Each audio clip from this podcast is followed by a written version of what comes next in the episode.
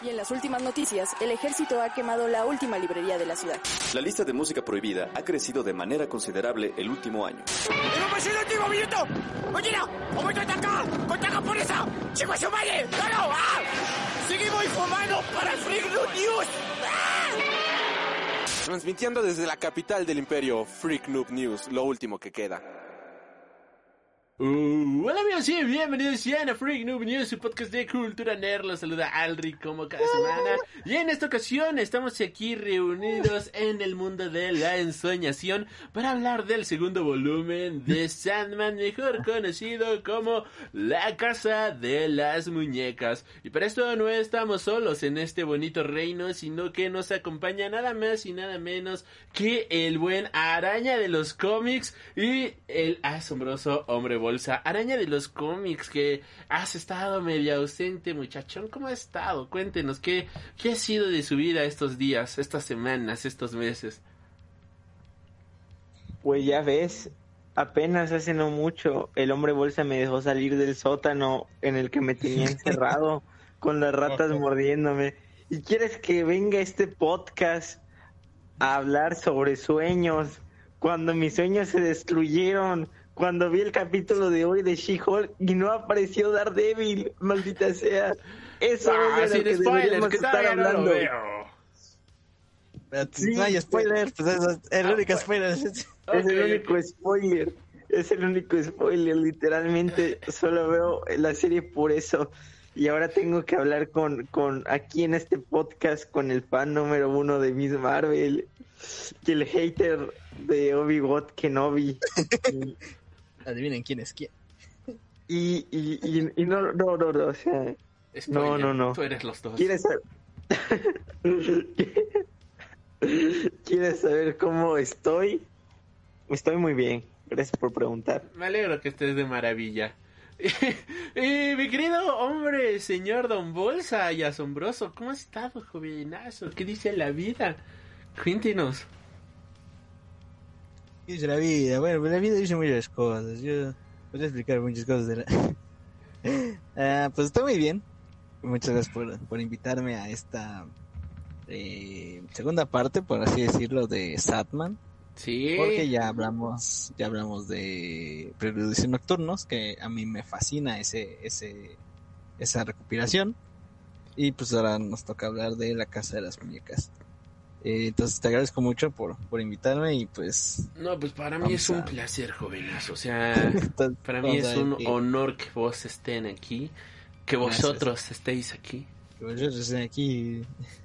Eh, entonces pues vamos a darle y espero que disfruten el podcast.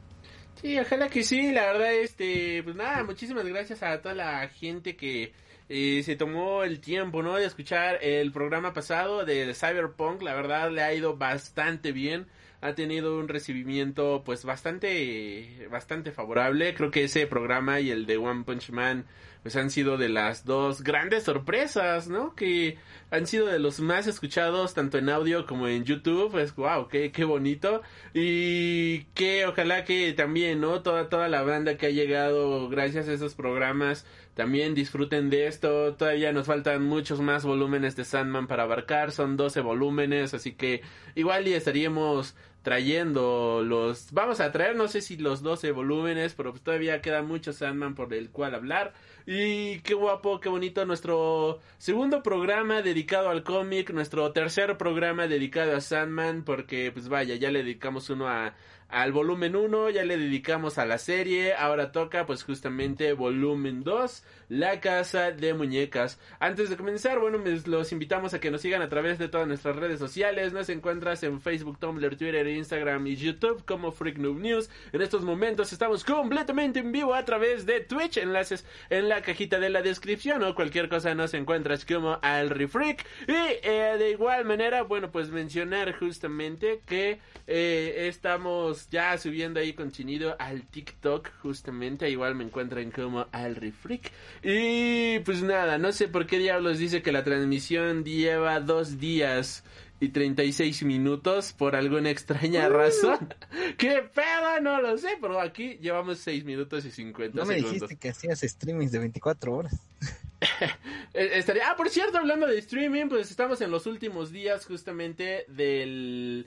eh, del September y eh, pueden regalar eh, suscripciones completamente gratis a cualquier persona o ustedes mismos suscribirse con eh, 30% de descuento justamente a este canal. Le sale como en 35 pesos la suscripción o pueden regalar una suscripción a cualquier persona, es completamente gratis. Y pues nada, o sea, si les gusta este contenido y desean apoyar de alguna manera, pues pues qué, qué mejor manera, ¿no? De que, que, que ahora que se puede y que sería completa, completamente gratis. Dicho todo esto, pues, Salos Sangrons, bienvenido, bienvenido aquí al chat que nos dice, hola, estaba viendo Cobra Kai en Netflix, la plataforma de entretenimiento mundial. ¿Sabes también que está en Netflix la serie de Sandman que adapta en la segunda mitad de su temporada el cómic del cual estaremos hablando el día de hoy? Por si no lo has visto, mi querido Solo Sangrons, te invito a que lo cheques. Dicho todo esto, pues, amigos míos, Neil Gaiman. La casa de muñecas, Yeah. ilustrado por Mike Dringerberg. Sí, Mike Dringerberg. Portadas de este Malcolm Jones III, artista invitado Chris Bacalo. También en el arte en algunos capítulos tuvimos a Michael Sully y Steve Parkhouse. Con una, bueno, al menos esta edición que yo tengo tiene una bonita introducción de Kelly Sue de Conic. Eh, este manga, este manga, la, la, la, la, la, la Mm, costumbre de llamarle manga todo, cosas. Vámonos. Entre la hipnosis nos dice una de las novelas más gra- de las novelas gráficas más populares de todos los tiempos y aclamadas por la crítica. La premiada obra maestra de The Sandman, escrita por Neil Gaiman, ha establecido un nivel de calidad para la fantasía madura y lírica en el campo del cómic, ilustrada por una selección ejemplar de los artistas más celebrados del medio. La serie es una rica, mezcla de mitología moderna y antigua con ficción contemporánea, drama histórico, en una manera prácticamente natural. Esta historia recopila los números del 9 al 16 de la serie original de La Casa de la Muñeca. Sigue la historia de una joven llamada Rose Walker, mientras descubre la singular naturaleza de su identidad. El viaje de Rose está siendo observado muy de cerca por el Rey de los Sueños, para quien ella se convierte tanto en misterio intrigante como en amenaza mortal. Eh. Today nos dice historias intrincadamente diseñadas que combinan leyendas, mitos, religión, cuentos urbanos modernos y un irónico sentido del humor. De San Francisco Examiner nos dice un cómic singularmente literario plagado con subtexto, humor, arquetipos desbocados y una saludable dosis de perversidad. Y Los Angeles Time Magazine dice la épica más grande en la historia de los cómics, mientras que Freak Noob News nos dice lo que vamos a contar a continuación. Así que, jóvenes, jóvenes muchachos ilustres, mi querido araña de los cómics, empecemos con vos, que yo te vi súper ilusionado, te vi súper hypeado, te vi Además, eh, lo estábamos esperando, ¿eh? estábamos esperando a ti exactamente para poder hablar aquí. Cuéntenos, muchacho, por favor, ¿qué tal? ¿Cómo se te cómo, cómo llegaste a esta historia? ¿Cómo llegué a esta historia? Ay, casi se me cae. Este. Ahorita que- mismo voy a ver si puedo regalar una suscripción aquí a alguna persona que esté en el chat para que ustedes Oh, también perfecto. vayan y, y se Solo suscriban. recuerden, un saludo, un saludo de la araña de los cómics son mil pesos extra. En- o sea, no, no viene incluido con la suscripción. Está, ya puse, yo ya participé. Sí, exacto. bueno, eh, pues fíjate que no había leído el cómic de Sandman como tal. Eh, vi la serie, pues como sabes, no sigo siendo bastante novatillo, bastante nuevo, un poco, más o menos en lo que en el ámbito de los cómics y siempre había oído de este cómic Sandman, más o menos conocía la historia, pero como tal pues no la había leído. Vi la serie, eh, me gustó mucho, me encantó, pero ¿qué pasa? Llega el capítulo 7 y pues yo creo que es de, o sea, fue, no sé si hablas, sí, más bien ya hablas, ya hiciste un podcast de la serie, no lo he visto, disculpa, pero no sé si tú opinas lo mismo, yo siento que a partir de que empieza a adaptar este arco de la Casa de las Muñecas, la serie baja un poco en cuanto en cuanto a ritmo, me empezó a perder un poco porque eh, tenía un ritmo algo frenético y el capítulo 6, El son de sus alas, me encantó. Y eh, no sé, ese, pues la verdad fue un, un arco que se me hizo interesante y que creo que está muy bueno en los cómics y es muy interesante y que hubiera funcionado más en una quizá una segunda temporada porque es como es así tal cual como se siente una otra temporada pero más corta. Pero no hablamos de la serie estamos hablando del cómic. A partir de que vi este la serie yo decidí eh, conseguir el cómic donde justamente eh, venía recopilado estas historias que se adaptan en la serie y fue gracias a ello que comencé a leer el cómic. Tampoco he visto su podcast del volumen 1 de Sandman, pero la verdad es que también el volumen 1, eh, wow, o sea, para mí es fantástico. No podía yo dejar de leerlo. Estaba literal eh, todo el tiempo leyéndolo. Disculpen la... la Nah, no te sirena de- preocupes. Cosas de podcast. No es podcast mexicano si no hay un perro, si no pasa la moto, si no pasa el de los camotes. Si no se están robando un carro, exactamente. Pero bueno, este. Y. Ajá. Empecé a leer el cómic, la verdad me gustó mucho Sandman, el volumen 1 me, me encantó. Y este volumen 2, la verdad lo disfruté mucho más porque ya sabía más o menos lo que me, eh, lo que me esperaba. Es una historia, la verdad, bastante, bastante buena, eh, muy interesante, que le aporta mucho al universo de Sandman. Y justamente pues salen muchas cosas que eh, se integran muchas cosas como el cuervo, eh, no recuerdo el nombre ahorita de su cuervo, eh, Matthew, Matthew me parece, el buen Matías. el buen Matías, tío. Eh, y ajá, salen otro, eh, otros detalles que más que vimos de por sí ya en la serie, eh, que no habían salido antes en el cómic. Y eh, pues también hay, hay, hay diferencias que hacen que el ver la serie y el ver el, el- el cómic eh, sean igual de disfrutables, no como siempre, no este. Entonces la verdad, como alguien que vio primero la serie antes de leer este este cómic, me gustó mucho, me gustó mucho porque fue como como un bonus extra, eh, muy bueno, muy bueno la verdad. Perfecto, nada más aquí este, aunque el asombroso bolsa ya nos había dicho que yo me está diciendo aquí que yo no puedo autorregalar o autosuscribirme a mi propio canal, así que lo siento mucho. Eh, ¿Tú qué tal, mi querido hombre bolsa? ¿Cómo, cómo, cómo, cómo te fue? ¿Cómo estuvo tu, tu integración, no, aquí al universo Sandman? O a este Pues- volumen, ¿ya lo habías leído antes de ver la serie? ¿Todavía no lo habías leído? Igual, cuenta, ¿cómo fue tu experiencia?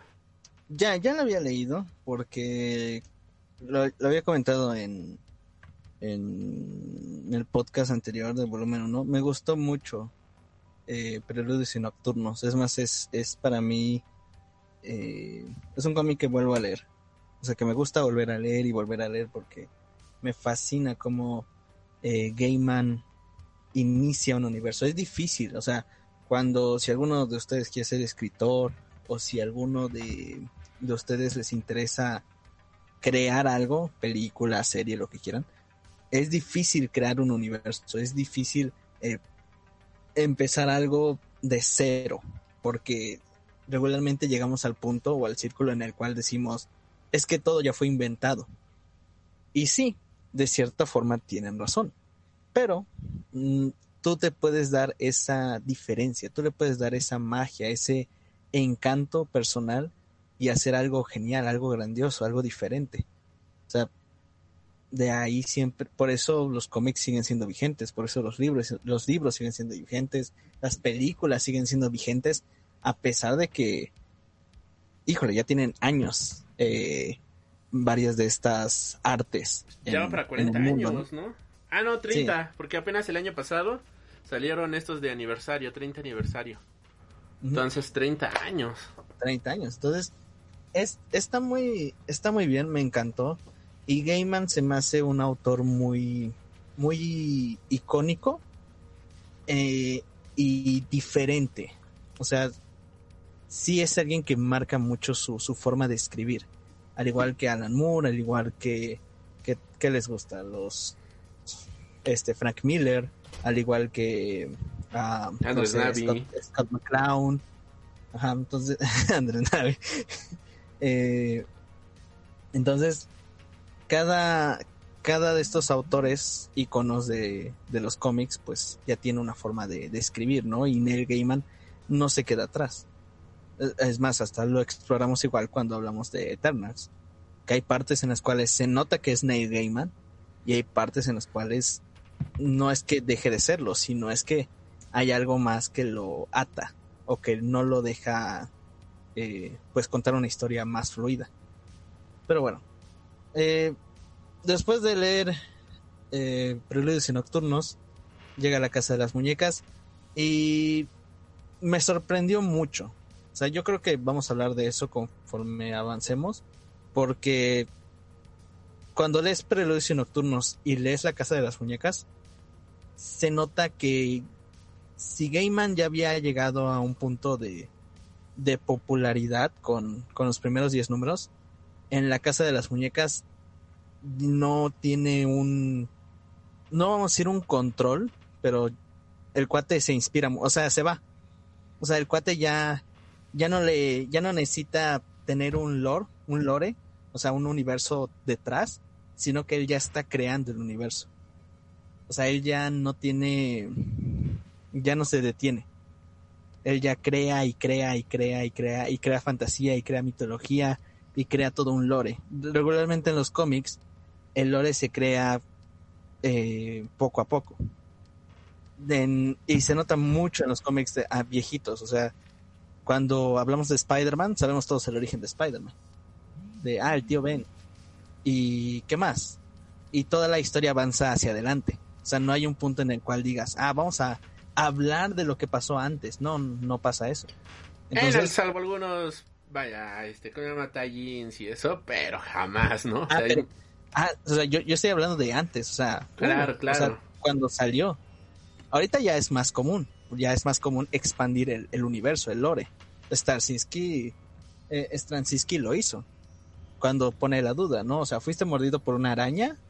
¿Por casualidad? ¿O porque ya estaba predestinado?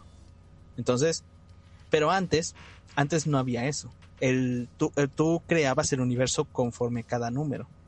El 1 es así, el número 2 es así, y así empezamos a formar el universo hasta que llegamos a un punto en el cual eh, los personajes colisionan. Aquí no.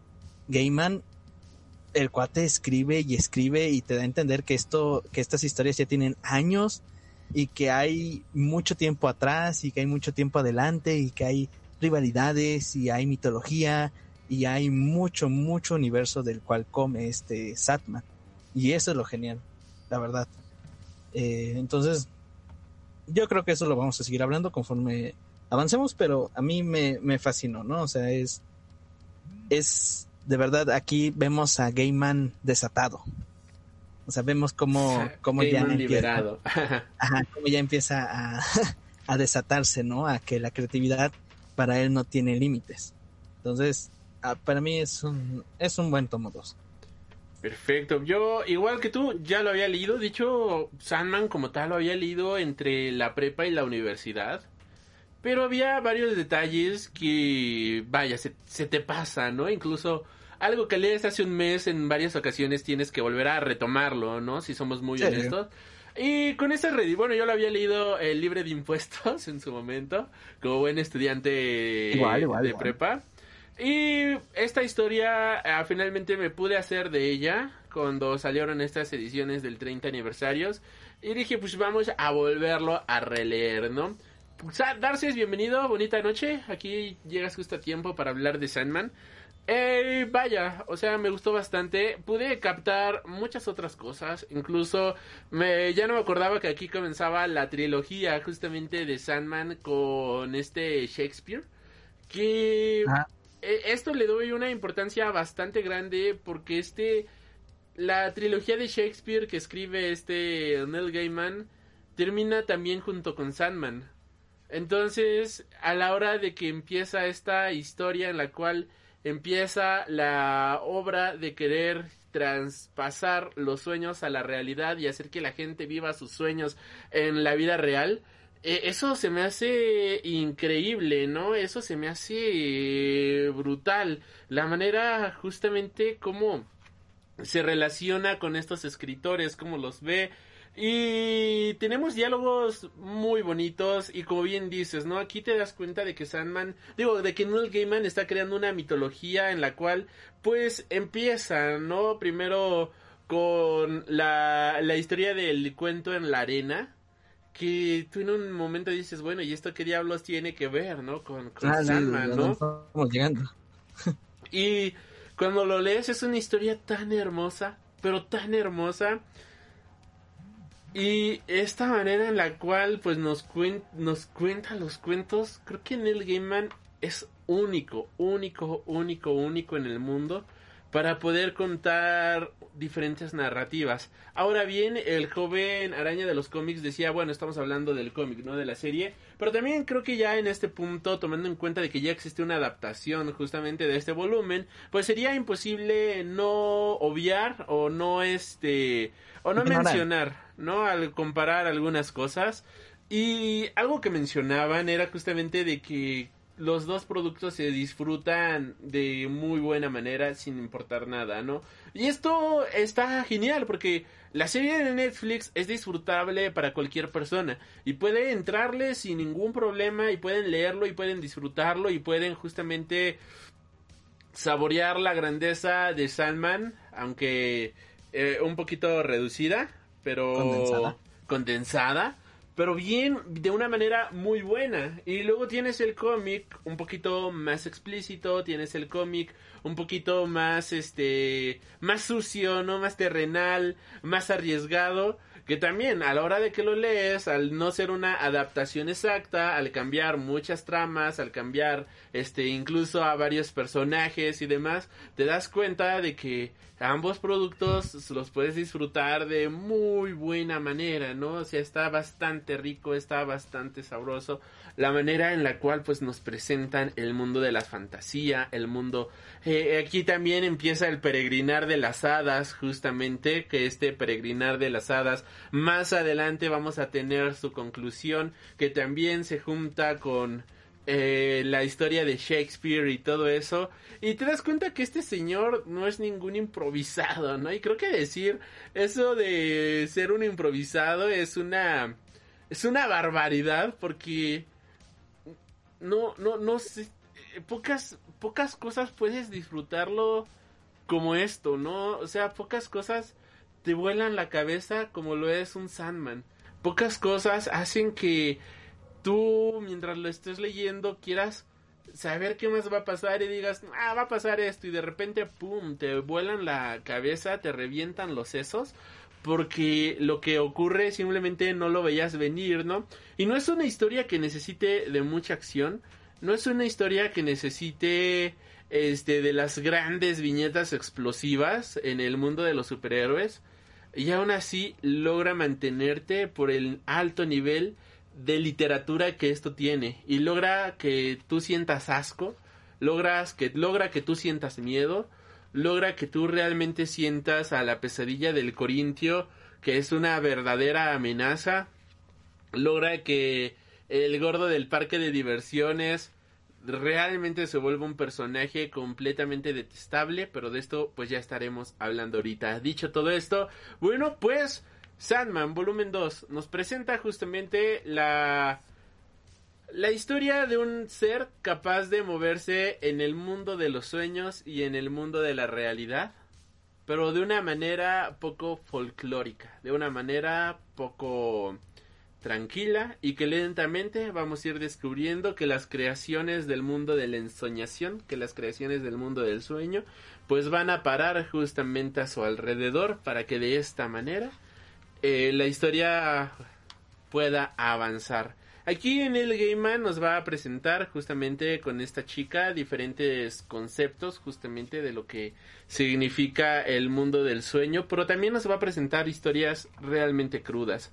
Vamos a tener eh, la historia de abuso de un pequeño niño que al menos aquí en cuestiones de cómics se va a vivir con sus tíos, lo adoptan sus tíos después de que sus padres perezcan y abusan de una manera terrible de él. Vamos a tener de igual forma la historia de una señora que se ha despertado ya a sus 80 años desde que era niña y solamente su único recuerdo era una casa de muñecas y ahora pues a pesar de que ya está toda toda senil pues lamentablemente tiene la vida y la la mentalidad de una chica de 10 años. Vamos a tener a dos pesadillas que a mí se me hacen bastante bonitas, para ser muy honesto, que son estas de Body Gore, creo que algo así, Brute y Glove, Brute y Glove, que también, ¿no? Pesadillas que tratan de divertirse en el mundo de la realidad y que al ser pesadillas, pues lo que causan es caos, pero ellas solamente quieren un momento de diversión, ¿no? Quieren cambiar su realidad, lo cual también es un contexto bastante cabrón. Y tenemos la convención de cereales, ¿no? Tenemos la bonita convención de cereales, en la cual yo creo que Neil Gaiman eh, hizo una catarsis bastante buena, sacó muchas cosas de sí para poder presentarnos esto que también genera un cierto has- has- hastío, que genera asco, que genera este cierto malestar social, pero que es un malestar social que existe y que lamentablemente es algo de lo cual se tiene que hablar. Y pues también deseo y desire y despa deseo y desesperación, ¿no? Si no me equivoco, los dos hermanos que híjole, el gordito y el y el flaquillo, como me encantan esos personajes que más adelante también nos van a dar muchísimo juego. ¿Con qué, con qué quieren empezar de todo esto? ¿Con qué trama quieren, quieren que empecemos? ¿Qué es lo que empezamos a desmenuzar primero? Hombre bolsa, araña de los cómics, ¿ustedes con qué desean empezar? Que no salió Daredevil. es broma, es broma, es broma, es broma. es broma. Vamos a hablar de por qué Daredevil no apareció en She-Hulk. no, pues vamos conforme avance la historia, ¿no? Ok, O sea, eh, llegamos a un punto en el cual eh, Satman, bueno, eh, eh, iniciamos como acabamos la, la, la historia anterior. Nuestro personaje principal, Satman, ya tiene los artilugios, pero hay consecuencias por los por las razones de que él estuvo desaparecido años. Una pregunta rápida. Eh, una de esas una consecuencias, ¿no? respuesta rápida. ¿Qué pasó? Este, bueno, como yo tengo el recopilado, no estoy seguro. Le- ¿El volumen 2 empieza desde el son de sus alas o no? El volumen 2 empieza ¿Sí? justamente, no, no, no, es el capítulo siguiente que se llama eh, Ah, Relatos bueno, de la Arena, que es donde salen contando el cuento Ajá, de la arena que dice, hay cuentos que son contados muchas veces, algunos cuentos, algunos cuentos se los narras a los niños, relatos que les explican Ujú. a, a la historia y todo eso. Que igual estaría Ah, bonito, híjole, ahorita tomar el, el final de esta frase, bueno, de esta que acabe esta intervención, mi querido hombre bolsa, mencionar cómo acaba este capítulo, porque híjole, ¿o lo tienes a la mano? Este, no. Ok, si quieres ahorita que acabes, este, leemos justamente cómo acaba este cuento, que Eh, se me hace una manera brutal, pero, también ajá. para empezar esto. Bueno, sí es cierto. Antes de iniciar con eso, nos cuentan una historia, Relatos de la Arena, eh, lo cual, o sea, se nota muchísimo que Neil Gaiman quería contar esa historia porque incluye esa fantasía y misticismo característico de Gaiman. Eh, algo que me gusta mucho es de cuando empiezan a, narrar una historia así, es que, pues obviamente suena como un cuento. O sea, te voy a contar una historia. Y bla, bla, bla, bla, bla, bla. La historia es de nuestro protagonista. Bueno, es que eh, explicarla sería muy largo. Porque Relatos de la Arena, a pesar de que es un cómic, sí tiene mucho jugo. Pero pues vamos a decir que es esta, hay una princesa, reina. Eh, ¿Cómo podríamos definir? Hay una, ¿O qué era? No una princesa, sí. era, era una princesa que estaba buscando un, una pareja, o creo que le querían imponer una pareja, ya no me acuerdo. Eh, y entre esa, es- entre esa búsqueda encuentra a un joven que se nota que es extranjero, que le parece muy interesante, ¿no? Entonces empiezan a salirse, empie- empiezan a salir, empiezan a verse y descubrimos que, bueno, él desaparece y la chica lo, lo, quiere buscar. Entonces nosotros ya sabemos que ese chico es, Satman, ¿no? Y la historia sigue avanzando y llega un punto en el cual, eh, vamos a llamarlo así, Satman, o bueno, no sé ustedes cómo lo entendieron. Ok. Yo, quis, yo entiendo que sí la quiso, ¿no? O sea, que sí quiso estar con ella. Pero pues obviamente no, no de una manera tradicional como ella hubiera querido. Mira, aquí el hombre araña de los cómics nos dice que es lo que más le gustó de la historia de Sandman, esta historia, y que por favor le cedamos el micrófono para que pueda explayarse, ¿no? Sobre ella. Pero ahorita, ahorita te cedemos el micrófono, mi Ahí te, los ajá, ahí te decías. No hay problema. Pero por lo que yo entendí es eso.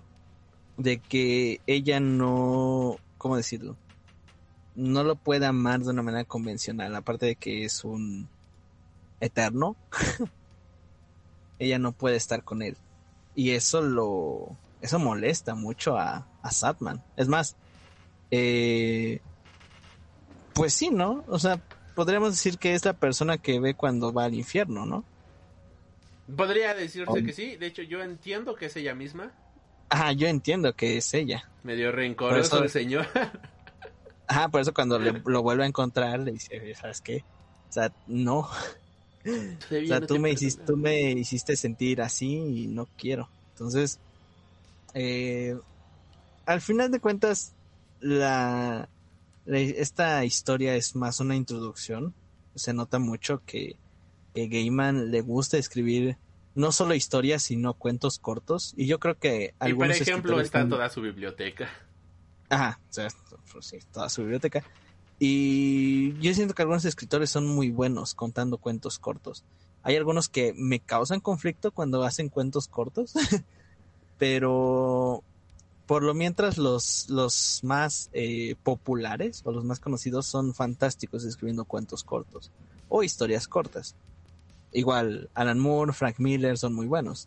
El Caballero de la Noche o ¿Qué le pasó al hombre de mañana? Son, son varios de sus ejemplos de historias cortas. Y Gaiman no se queda atrás. Esta historia, si hasta tú la podrías leer sin la necesidad de saber quién es Satman, porque la misma historia es un cuento. O sea, sabes que ahí debe de haber cierto misterio, cierta, eh, cierto misticismo, cierto eh, giros de tuerca. Entonces, tú la puedes leer sin, hasta se la podrías leer a alguien y ni siquiera podría él diferenciar si estás leyendo un cómic o un cuento. Entonces, eso es lo, lo, lo bonito de Podría no leerla, vaya. A- Así, así. Ajá. Exactamente. Hasta podría no leer.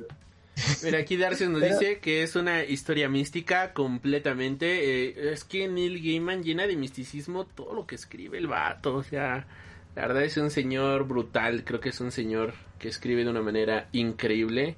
Eh, Rubén Garbaz, bienvenido, bonita noche, saluditos. Sí, entonces, o sea, está muy bien.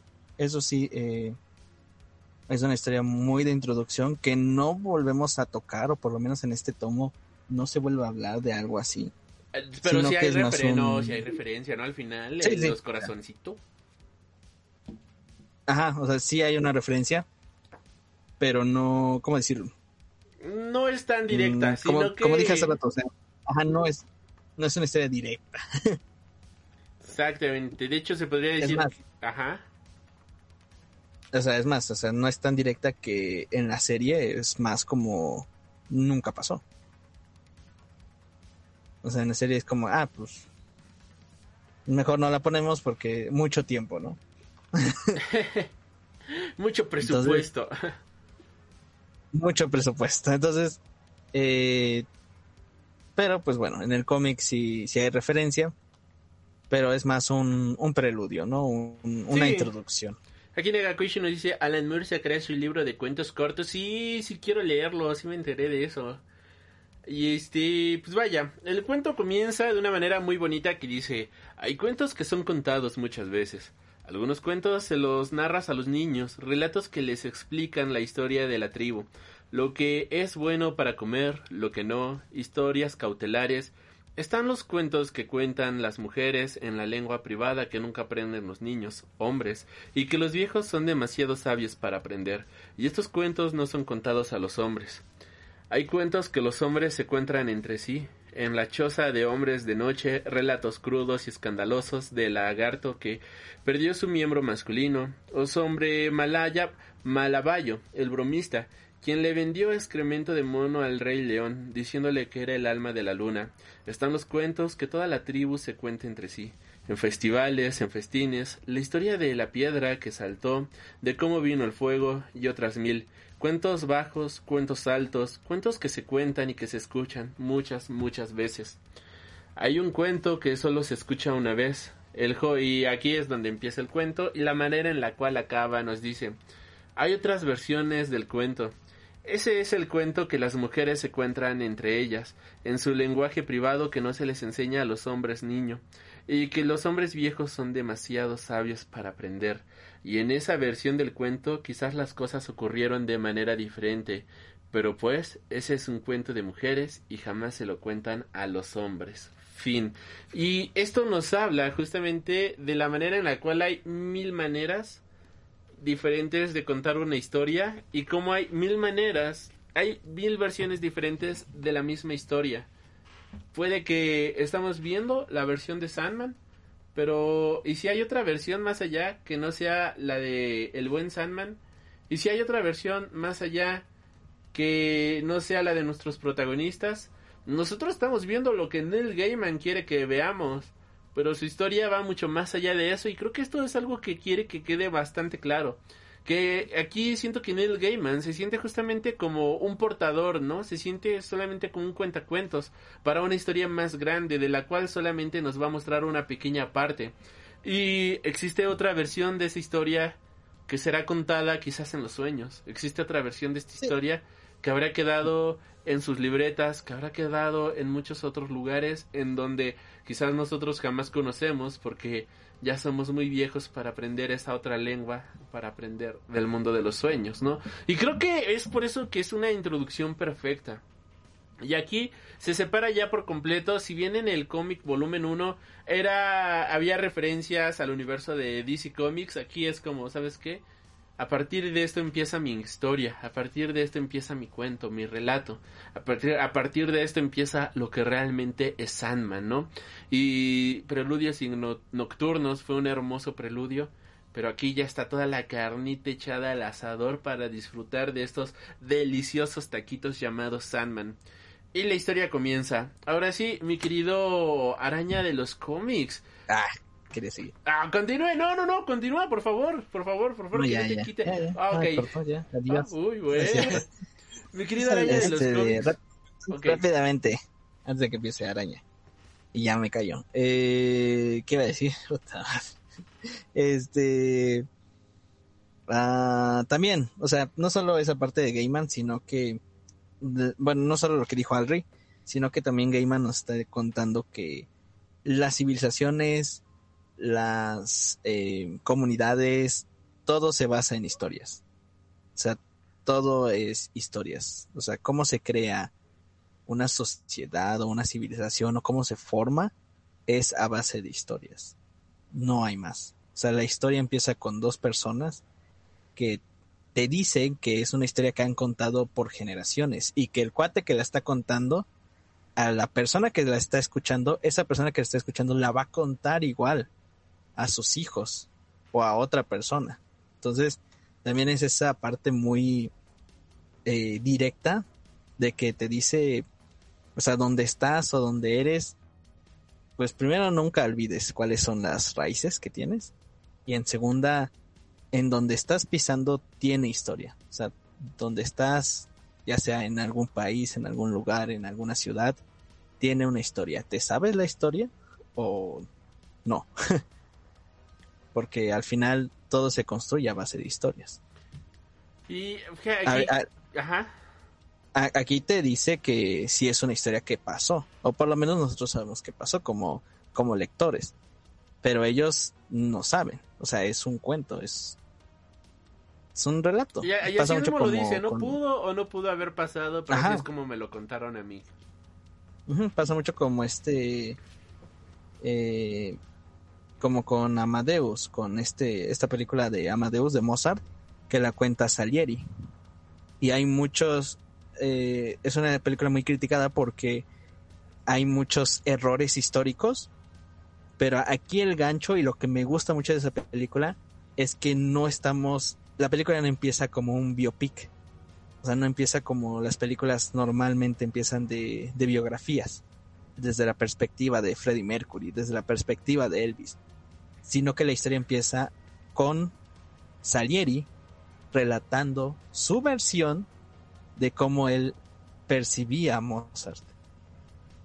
Por eso puede tener errores históricos o también es así como lo percibía Salieri. Entonces aquí es lo mismo.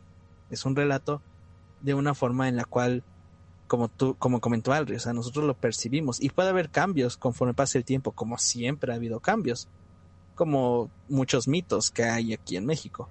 La Llorona, este de, eh, ¿qué te gusta? Este, el, ay, ¿cómo se llama este? El chupacabras. El chup- Y no nos vayamos tan lejos, ¿no? O sea, simplemente lo que actualmente está pasando, ay, esa respiración, pero lo que está pasando aquí en la Ciudad de México, de que abrieron un complejo gigantísimo y el, el más grande de América Latina. En, un, en medio del pueblo de Choco, ¿no? Que era un pueblo originario de la Ciudad de México que, de, que data del año eh, 1300, 1400 más o menos, la, ese pueblo.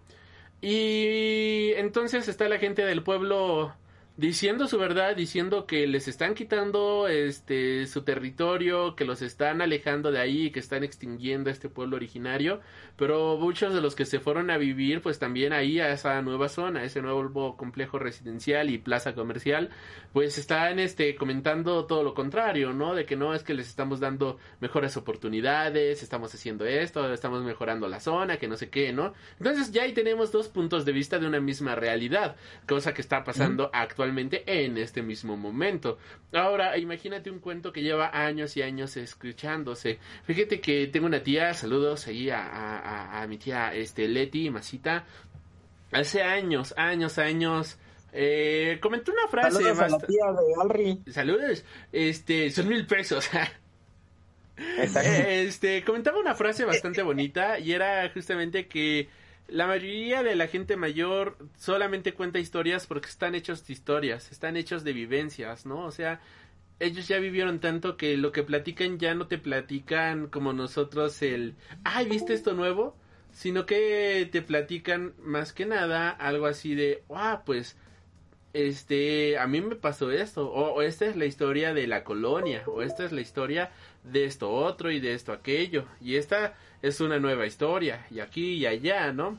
Y creo que tiene toda la razón del mundo, y Neil Gaiman agarra ese mismo concepto, de contarnos una historia que ha ido de paso en paso, ¿no? Y creo que todos nosotros tenemos o la gran mayoría llegamos a tener abuelos o tíos o incluso nuestros propios padres que te cuentan una historia de antes de nuestros tiempos, no antes de que nosotros hubiéramos nacido. Y luego en ocasiones te dicen, no, a mí mi mamá me contaba, o a mí mi abuelito me contaba, mi abuelita te contaba. Y ya viene entonces un relato de cuando ellos tampoco habían nacido y ahora ha llegado a ti y quizás a nosotros nos va a tocar decirle a nuestros hijos, a nuestros nietos, sobrinos, lo que sea, decirles, ah, a mí mi papá me contaba que su abuela le contaba, ¿no? O, ah, esta historia a mí me la contaba no sé quién. Y así va a ir pasando exactamente igual una historia de, de generación en generación. Y así es como se han ido contando las historias. Y como bien diría Neil Gaiman en esta historia, así es como me la contaron a mí y así es como yo te la cuento a ti. ¿No? Y, y qué bonito, la verdad. hasta sientes bonito de que, de que, que, que- que buen pinche escritor es el señor, maldita sea. Y Sí, a- a- a- sacó un... además- es- Ajá. No, pues igual aquí en México ya vamos a llegar a la, a la época o al, al mes en el cual más historias se van a contar.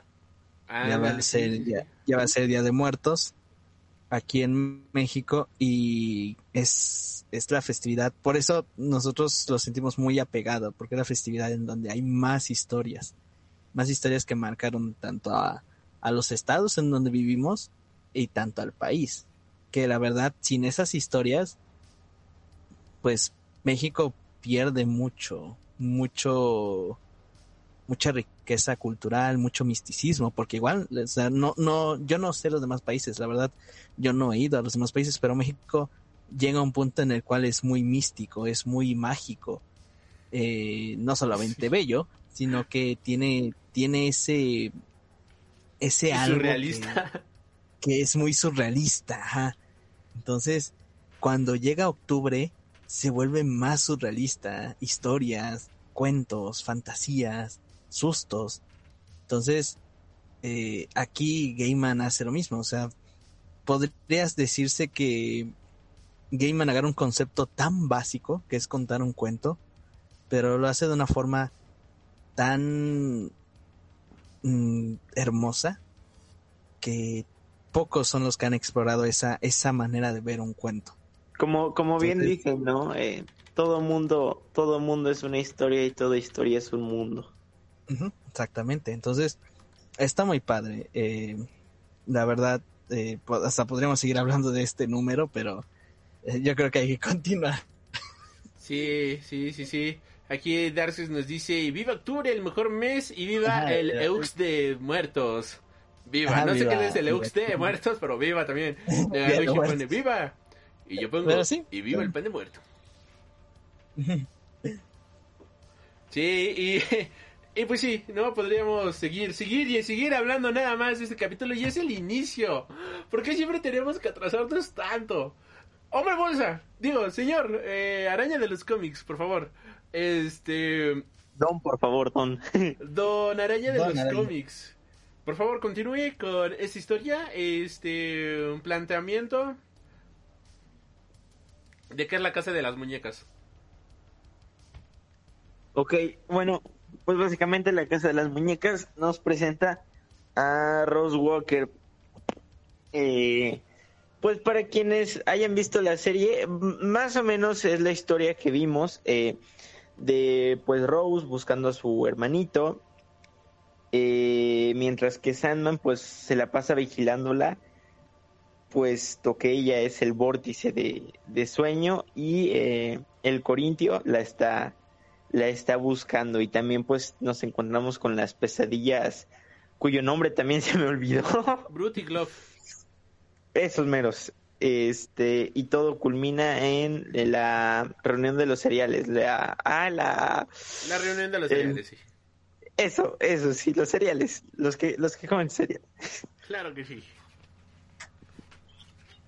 Y... Eh. Me, me encanta que tu, tu resumen así de dos segundos. Todo el mundo así explayándose 20 minutos hablando. Y tú en un minuto ya, ching su madre, yo ya acabé, ya es su pedo. no pues es que dijiste planteamiento de la historia y yo me quedé así como de que ah eh, quiere que resuma o, o, o, o no sé qué quiere ¿O qué hago? Agarro el cómic y me pongo a leerlo diálogo por diálogo, ¿no? Este, con- No, estuvo bien, estuvo bien, porque el cómic es muy... eh, no podría decir que largo, pero sí se nota... O sea, por ejemplo, vamos a poner... mucho Vamos a texto. poner un... Ajá, mucho texto. O sea, si Nel, lo no, quieres no, no, poner ahí sí yo no coincido. Es que eh, hay, Es que hay mucho por- texto, pero es un texto bien ágil que te lo echas en una No, sentada. o sea, Pero- o sea, sí, mucho texto. pero ¿cómo decirlo? El, el volumen 1, eso es lo que eh, lo que iba a decir antes.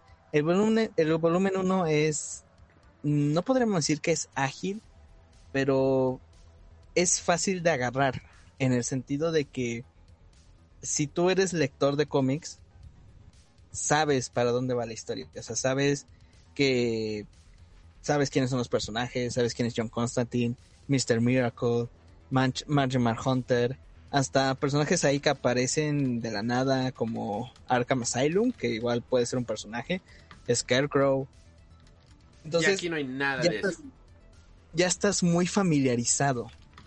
Y a la vez de que ya estás muy familiarizado, eh, se vuelve mucho más rápido. O sea, no tardas tanto en, en conectar con, con el universo, porque dices, ah, pues todo está pasando en el universo de DC. Entonces, los personajes ya los conoces. ese es el encanto del volumen 1. Que hay cosas que eh, sí sabes que son muy, ¿cómo decirlo? Muy extravagantes, pero no has llegado a un punto en el cual te, no digo que te explote el cerebro, pero sí en el cual sí estés así como que analizando así puramente el cómic. Creo que donde está el análisis más fuerte es cuando Sadman se enfrenta a Lucifer y cuando es el, el último número, que es el de las alas, cuando Sadman está con la muerte, que ahí se siente mucho que es Neil Gaiman, sin ataduras. Y aquí ya es un Sandman 100% libre. O sea, aquí ya tenemos un Sandman que, como bien decíamos, es un Sandman liberado. Digo, un Neil Gaiman liberado. Y también hay mucho de Neil Gaiman en Sandman. Sí, sí. Pero eh, el primer volumen es más ágil en el sentido de acción, si lo queremos ver así. Más de superhéroes, sí. Y aquí es más de cuento de fantasía. Sí, es más de superhéroes, es más de cameos, porque pues la verdad, los personajes que salen pues son cameos. Y sí se siente más, más heroico hasta llegar al sonido de tus alas. Aquí ya Gaiman se va y no regresa porque ya la historia que él empieza a contar ya está él creando su propio universo, su propio lore y nadie lo detiene. O sea, no, no estamos, no nos detenemos para que nos empiece a explicar de qué pasó con John Constantine, con la Liga de la Justicia, que por qué no hace nada. O sea, no, aquí ya es de que, no hace nada. de que sigamos y sigamos y sigamos y no nos vamos a detener. Entonces, por eso mismo. Fórmula Marvel, si no, es, si no es mi película o no es mi serie, no es mi pedo. Ah, exactamente. Y no es mi cómic, no es mi pedo. No es mi pedo. Entonces, por ese sentido, eh, no es que se sienta pesado. O sea, nosotros, a nosotros tal vez nos hizo ligero, porque ya estamos acostumbrados. Pero si tú quieres leer el volumen 2 de lleno, sin leer el volumen 1, sí lo vas a sentir muy pesado. No, y no se puede, o sea, sí tienes que tener de, de o sea, sí, sí, sí. Sí, sí, sí, sí. o sea, necesitas, necesitas tener el, el, contexto completamente, ¿no? Pero es un ejemplo. Regularmente yo no te puedo decir, oye, necesitas leer Amazing Fantasy número 15 para leer, eh, para leer Spider-Man número 700, ¿o sí? Entonces, Pero aquí, sí. aquí sí es, y aquí sí es ese, ese detalle. Sea, está como si fuera un manga. O sea, no puedes leer el manga número 3 sin haber leído el 1. Entonces, lo, lo, lo que, lo fantástico de aquí es que Gaiman al no tener eh, barreras creativas, sí sabe crear un universo. Y por eso eh, está bien el, resumen de la araña, así de que pues esto es lo que pasa porque sí. O sea, si nosotros em, nos empezamos a inspeccionar cada parte, híjole, sí, sí hay mucho texto, o sea, no hay tanta acción y podemos ojear el cómic así rápidamente y no vas a ver tantas escenas de pelea o vas a, o no vas a ver tantos eh, una tantas tantas luchas como por ejemplo en el volumen 1 que hasta eh, por así decirlo se pelearon en un aspecto astral. Aquí no hay eso. Un poquito sí Love cuando van con su heraldo, por así decirlo. Pero súper básico, ¿no? Basic Pero, ajá, o sea, aquí Sadman también no se mancha las manos. En el otro sí llega una confrontación y sí, sí hasta se nota más enojado en el volumen 1. Porque, pues bueno, sí lo está. Por todo lo que hicieron. Pero aquí es más, más tranquilo, o sea, sabe que él va a ganar. Hasta incluso en el número final cuando confronta a su hermano, hermano, hermana, Hermani. eh, Hermani, él sabe que, que, que, híjole, o sea, nomás le está, nomás le está picando las costillas porque no se la va a acabar. Entonces, eh, está muy bien. No sé si la araña quiere decir algo o, o sus, eh, o no sé, o algo que, que le fascinó. Araña, jovenazo. Ya saben que cada palabra que vale eso es que es tan escaso. Pero, para que no digan luego que no hablo, yo lo que sí quiero mencionar, que concuerdo mucho contigo, hombre bolsa, es que efectivamente debes de conocer eh, Sandman para adentrarte. Porque lo que me gusta igual mucho de Neil Gaiman es su modo de contar esta gran historia eh, en pequeñas dosis y su modo de armar los personajes.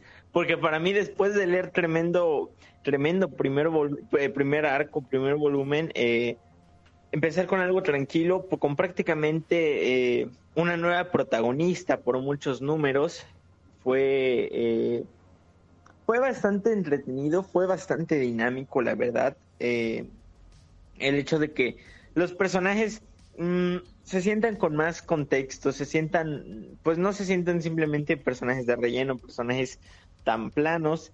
eh, y es algo que también me gusta mucho en cuanto a Lord Morfeo, al protagonista, que no es un personaje, eh, pues no es un personaje, no es el típico héroe que tenemos en todas las historias, el típico héroe de, ay, soy bueno, soy noble y voy a hacer mi encrucijada por recuperar mi reino.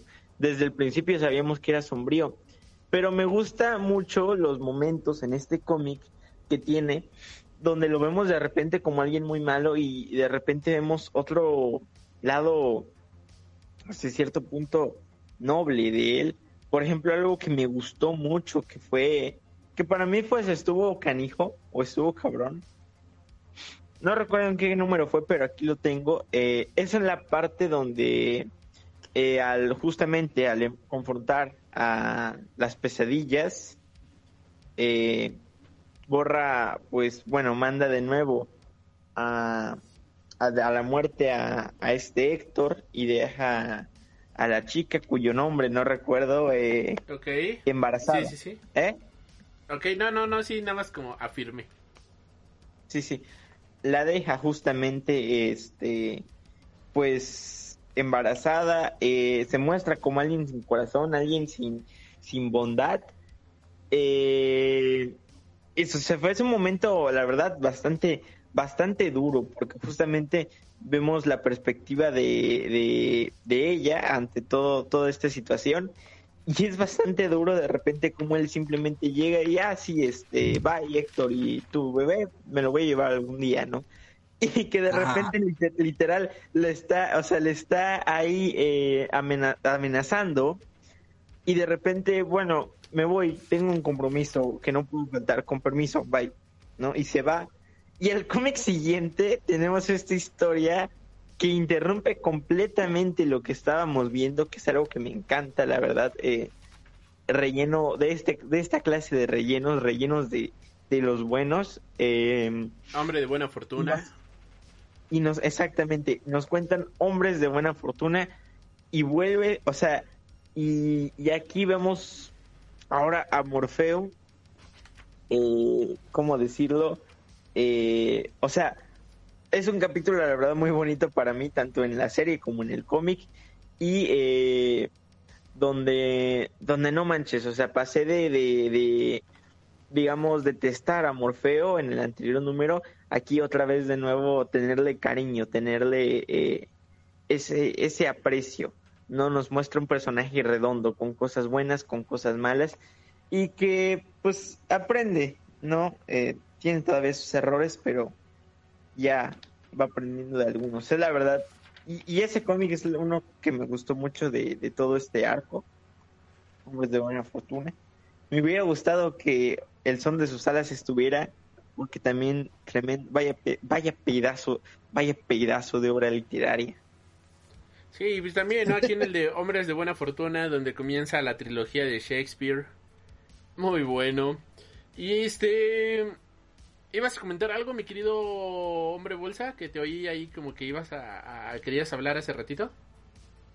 Se está Este, riendo no, de mi opinión. Ahorita me, nada más. me reí de su opinión. No es cierto. se está No, está, riendo muy, está, está muy bien, o sea, eh, Hombres de Buena Fortuna es, un, es una historia muy, muy genial. Y sí, o sea, fíjate que ahorita lo que comenta la araña es muy cierto, o sea, eh, Morfeo no es el protagonista común que teníamos en esa época. Recordemos que Sandman salió entre 89 y 90. Eh, justamente en ese momento los cómics ya estaban cambiando. Ya era esa como que era oscura de los superhéroes, en el cual eh, muchos héroes o muchas historias de cómics ya no te ponían a protagonistas buenos ni malos. El concepto del antihéroe era el que estaba surgiendo. Spawn. O sea, no es una sor- no no es una sorpresa que es de esos años en los cuales igual un cómic llamado Sin City también sale a la luz. Y en Sin City, la ciudad del pecado, pues no hay buenos ni malos. Solo hay circunstancias. Ajá, o sea, en, en conclusión todos son unos bastardos en la ciudad y tienes que cuidarte porque si no alguien te puede apuñalar por la espalda. Con Morfeo pasa lo mismo. El primer volumen nosotros sentimos lástima por él porque fue castigado por años y cuando regresa a su universo, a su mundo, pues ve que está destruido, ve que no puede él pelear, él no está al 100, entonces sí hay una cierta lástima por él que hasta dices, híjole, o sea, quisiera, o sea, quiero ver cómo acaba. Ayúdenme, Porque- soy débil. Soy bueno Ah. y estoy muy débil. Al Estoy arco siguiente, el enemigo soy malo y muy po- y super- ultra poderoso. Estoy mamadísimo, hijo de tu bendita madre. Exacto, entonces eh, todos los, lo- el primer volumen es de que no manches, pobrecito, ya cuando gana y en el sonido de tus alas ya se ve alegre, dices, ah, ya, se acabó. Pero cuando lees Casa de Muñecas, eh, descubres que no es que sea bueno o sea malo, sino que en primera es un eterno y en segunda él vela por su reino. O sea, por encima de cualquier cosa, él es un rey. Y creo que Y- para él ya está súper por encima el concepto de bondad y maldad. Ajá, o Lo sea, cambia ya- todo. Ajá, lo- ajá, exactamente, lo cambia todo. Siempre fue malo, no estábamos listos. Como dice Alri, él, él ya está por encima de- del nivel de bondad o maldad. Porque solo lo que hace que se mueva Morfeo son circunstancias. Y la verdad, o sea, ¿esto me beneficia o me va a empeorar la situación? O sea, ese es, ese es más el conflicto que tiene Morfeo. O sea, ¿esto me va a beneficiar o me va a empeorar? Por eso va a buscar a la chica, porque sabe que pues es una bomba de tiempo que va a explotar y que va a, a o sea, le va a salpicar a él la explosión y es lo que él no quiere. Entonces, por eso se va a ir a buscar. Algo muy curioso que dice la araña es cierto. No vemos tanto a Morfeo. O sea, nuestro, nuestro, protagonismo, nuestro protagonismo se fue por un rato. O sea, nuestro protagonista se va, así como Metal Gear Solid 2. nuestro protagonista se va y cae el protagonismo en esta chica, en esta, vamos a llamar así, nueva protagonista o Satman 2. La chica justamente que temporal. puede viajar entre el mundo de la realidad y el mundo del sueño. Ajá. Es un punto súper que- cabrón. ah, que es un punto muy, muy, ca- muy cabrón. Sí, Entonces, ahorita les dejo tantito el podcast y regreso. Ah, ok. Entonces, eh, pasa, pasa nuestro protagonista en un segundo plano, que eso no es tan común de ver. Regularmente, cuando un escritor hace una historia de, de un superhéroe, pues el protagonista siempre se va a ver. A menos que la historia diga que no, pero solo es un número. Aquí, o hasta menos de un número. Aquí sí es muy común. O sea, aquí sí Neil Gaiman escribe a Satman en un segundo plano, que hasta cuando lo vemos aparecer, como comentas, como comentas tú la araña, eh, piensas que es malo, porque dice, oye, ¿por qué hace eso? ¿Por qué, ¿por qué reacciona así? O sea, ¿por qué le dice a la, a la chica después de que perdió a su esposo? Porque si era, vamos a, vamos a decir así, si tenía un, si era su esposo, o por lo menos tenía una relación con él. Luego de eso le dice, ¿sabes qué? Voy a ir por, voy a a este de cuando crezca tu bebé o cuando nazca yo voy a ir por él. Sin piedad y sin repujo, sin, sin excepciones. O sea, se siente más como una amenaza. Entonces, sí, nuestro protagonista ya está por encima de, de la bondad y de la maldad. Ya es un punto muy... eh, ya es más crítico. Que ahorita eh, hay gente que tiene conflictos con eso. ahorita no sé si, si se saben, pero salió, el- está saliendo el cómic de los Eternals. El de Avengers contra X-Men contra Inhumanos. En el cual los Eternos ahorita están haciendo un juicio a cada personaje de Marvel. A Spider-Man, al Capitán, a Daredevil y todos ellos. Y la gente en internet, o por lo menos en las redes, está muy eh, en- está muy en conflicto porque hay algunos, bueno, el, el Eterno que está juzgando, eh, hay, hay superhéroes que los juzgó, o sea, que los condenó, o sea, que no, no los aprobó. Creo que, eh, sí, spoilers, que de todas maneras no debería ser un spoiler. eh, Daredevil no fue aprobado por los Eternos. Pero sí aprobaron a Doctor Doom. Entonces, eh, eh, hay un conflicto, pero eh, pasa lo mismo. O sea, el Eterno no ve más allá de la bondad y de la maldad. Son más como tus convicciones, ¿no? Como cuál es tu origen. O si eres, si estás muy arraigado a tus convicciones, que nada te va a hacer que cambies de opinión. Entonces, aquí pasa lo mismo con, con nuestro protagonista, con Morfeo. Que es muy genial. Como dices, deja de ser un personaje cuadrado o un personaje básico, ya a ser un personaje más dinámico. Sí, Ah, la verdad que Y de Alri todavía no. Ajá. Y de hecho, este. No, está viendo My Hero Academy. Este. Y está viendo otra vez de, de Ah, nuevo la. celestiales, celestiales, gracias Darkses, gracias Darkses, celestiales, perdón, perdón, perdón. Ah, Ajá. continúa. Ah, tú sí estás viendo el, el chat, yo no. Eh, Pero bueno, entonces estate al pendiente por si piden un saludo que cantemos mi bebito Fiu Fiu. Está bien. Ahora sí, oye, ahora sí. ahora Listo, ya sí, regresé. Se volvió, Este. se volvió- ay puta, no manches. Yo iba a decir que ahora sí se volvió canon y el protagonista del podcast se fue dejando a los dejando a otros personajes como protagonistas. Se volvió canon como lo comentaba el hombre bolsa. Es lo que estamos hablando, de cómo el protagonista se va para dejar a otro personaje como protagonista temporal. Y sé y- que lo y, dejo en buenas manos, así que no hay problema. Pues el hombre bolsa ya este ya dijo que este canal apoya a Obi-Wan Kenobi, a Obi-Wan Kenobi. Pues sí, pues por, hasta eso, por eso le dedicamos dos videos y un podcast. Exactamente. Este, ¿ya respondieron la, la pregunta de Darces? Eh, ¿Qué? Ah, mira, Darcy nos dice, y así fue tal cual la serie de Netflix y esa parte fue la que... Ah, ya, ya, ya, la que no gustó, ok. Dice, los, e- los eternos están juzgando, no eran celestiales los que juzgaban a los héroes. Es- Sí, sí, son, son celestiales, sí. sí. Pero- fue mi error. Es que estoy comentando lo que está pasando ahorita en Marvel, Ah, ok, ok, de, que de que los celestiales están juzgando a los superhéroes y que la gente entra en conflicto porque el celestial aprueba a Doctor Doom, pero desaprueba a Daredevil. Y la gente dice, pero si Daredevil es bueno y Doctor Doom es malo. Y dice, sí, pero es que el, el, el, el celestial ve más allá de eso. Ve tus convicciones, ve que eres, ve si eres aferrado a ellas. Y así que digas que Daredevil fue bueno, pues sí lo es, pero pues se convirtió en Shadowland, ¿no? Ok. Este, entonces ya acabamos el tema de Sandman, ¿es correcto? Este, no iba a hablar la araña. Ah, ok, perfecto. Pues yo lo que iba a comentar es, eso que me gusta, bueno, me gusta mucho. Yo no he leído el cómic, el cómic completo de Sandman, pero de los dos volúmenes me ha gustado mucho eso, que no tiene miedo de quitar el protagonista por un momento del lugar.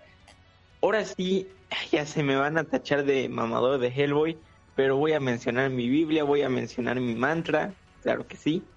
Eh, me gusta mucho el gusano conquistador porque Hellboy pasa de ser el héroe que, que igual llevas viendo, o sea, el protagonista de la historia, el que siempre hace todo, Ajá. eh, y pasa a serlo Roger, un personaje que se ve que a Mike Miñola le gustaba mucho, de hecho, eh, por lo que por lo que hablaba de, de, de, sus ideas originalmente para, para los primeros cómics de Hellboy, eh, y que había tenido muy buen desarrollo, de hecho, eh, este Roger, eh, el homúnculo, y una vez él es, eh, digamos, una, en el gusano conquistador, es aquí donde Roger se desarrolla, donde eh, te lleva al final de su, de su arco y donde eh, él toma el protagonismo y wow, o sea, a, a, mí la verdad por eso es que es de mis cómics favoritos, por ese hecho, por, por quitarle por un momento ese protagonismo a Hellboy y dárselo a, a Roger por todo un arco, por todo un arco completo prácticamente. Eh, pero sin, em sin embargo es algo que es muy, o sea, es, es, muy aislado, ¿no? En Hellboy. En cambio, en Sandman, estamos hablando de, que desde el primer volumen ya tuvimos un número donde el protagonismo se le quitó completamente a Sandman. Solo salió al final, que fue en esta historia de 24 horas para la cena, de 24 horas. Igual, claro, tuvimos la historia donde eh, el doctor Destiny viaja en el, en el carro con, con esta otra señora, que si bien sí sale Sandman, pero sale muy poco igual. Eh, el punto aquí es que es algo que me gusta mucho de la historia, que no es como tal lineal, por así decirlo. Puede en un momento pararse y contarte una mini historia completamente separada de lo que estamos viendo. Puede en un punto quitarle completamente el protagonismo a Sandman. Puede hacerlo de repente que lo veas como un malo, como un bueno. O sea, es algo, la verdad, que me gusta mucho de, de del cómic y que normalmente en una historia se vería como, como algo, pues como algo eh, mal, por así decirlo, algo mal hecho. Fíjate que... A mí, por ejemplo, okay. les puedo comentar un pequeño ejemplo. Yo me gusta escribir, iba a un curso de creación literaria, de escritura. Y bueno, ya sabes, te enseñaban cosas básicas y todo. Y recuerdo que en una historia que hice hubo un personaje que a mí me gustó mucho en lo personal y del cual eh, en cierto momento de, la historia, de esta pequeña historia que escribí, prácticamente eh, toma el protagonismo, bueno, gira las cosas en torno a él. Y pues es algo que me remarcó la, la profesora, ¿no? Eh, pues no es algo común, no es algo tan bien visto el hecho de que quites del foco al protagonismo, al protagonista, a su historia, a su arco, y se le des a otro personaje eh, porque haces ver cierto favoritismo. Y es algo que debes evitar. Entonces, yo cuando veo eso en, en ¿cómo se dice? En, en Sandman, es algo que me gusta mucho, la verdad no sé por qué, que creo que no, que no da ningún favoritismo, que no da eh, a, ese tipo de, de cosas, simplemente es algo necesario para la trama que te aporta mucho eh, y que funciona independientemente, muchas veces, independientemente de si lees o no lees Sandman o de si estás al corriente con la historia lineal o no aquí yo creo que si bien no aparece el personaje de Sandman, sí se mantiene justamente la idea original del personaje y se mantiene a través de este ser onírico que termina siendo, ¿no? Porque al final de cuentas, aunque no esté Sandman presente, el personaje ahí que no salga él físicamente, siempre se trata todo a través de los sueños. Todo tiene que ver con los sueños, todo tiene que ver con estas historias, todo tiene que ver con ensoñación. Entonces, de cierta manera, puede que no esté ahí físicamente, pero toda la historia sigue estando basada en él mismo, o sea, sigue estando basada en su concepto, sigue estando basada en, en el mismo principio, ¿no? Que representa justamente el mundo de los sueños. Y vaya, hay otras historias, eh, por ejemplo, ahorita se me viene a la cabeza el problema de los tres cuerpos, que por ejemplo a partir de el fin de la muerte o a partir de este el bosque oscuro donde de repente cambiamos de un protagonista a otro pero así de manera radical. O sea donde de plano ahí ni siquiera se menciona el protagonista. La historia principal sigue estando la historia sigue siendo este justamente basándose a través del mismo concepto. En el problema de los tres cuerpos se basa en lo en Trisolaris, ¿no? En los Trisolarianos y todo esto. Eh, en Sandman se trata a través de los sueños. Y aunque no veamos al protagonista principal y aunque no se mencione en todo el capítulo, ya sea del libro, del cómic o de la serie de televisión, todo sigue siendo basado en los sueños, todo sigue siendo basado en el mismo concepto. Así que no, es por eso que no se siente un abandono tan grande, es por eso que no se siente realmente que hay un abandono brutal, ¿no? Justamente de del personaje porque el concepto que representa el personaje sigue estando vigente en todo momento y en los 70 números de Sandman jamás se deja de estar en el mundo del sueño, jamás se deja justamente este entorno. Y es por eso si bien que aunque él no esté físicamente, sí está su concepto, sí está su idea y es por eso que funciona de muy buena manera, porque un escritor mediocre se va a otro script, se va a otro personaje, pero viola también el concepto original del personaje, de la historia. Y aquí lo que hace un buen escritor, en este caso Neil Gaiman, en el caso del problema de los tres cuerpos, Liu Cixin, pues es justamente agarrar y este desaparecer a los protagonistas, pero jamás de desaparecer el concepto del cual te están comentando estos protagonistas. Y es por eso que se siente todo de una manera bien coaccionada, todo se siente parte de un mismo unísono, todo se siente parte de una misma cosa. Y eso, la verdad, hacerlo bien está es complicado, y funciona de muy buena manera. Como tú bien dices, mi querido araña de los cómics, hace que no te sientas alejado de la historia, porque al final de cuentas todo sigue siendo parte del mundo de la ensoñación, ¿no? Todo sigue siendo parte de esta creación de Neil Gaiman que nos permite seguir soñando con un mundo de fantasía que solamente este tipo de señores nos pueden provocar tremendísimo orgasmo literario, honestamente.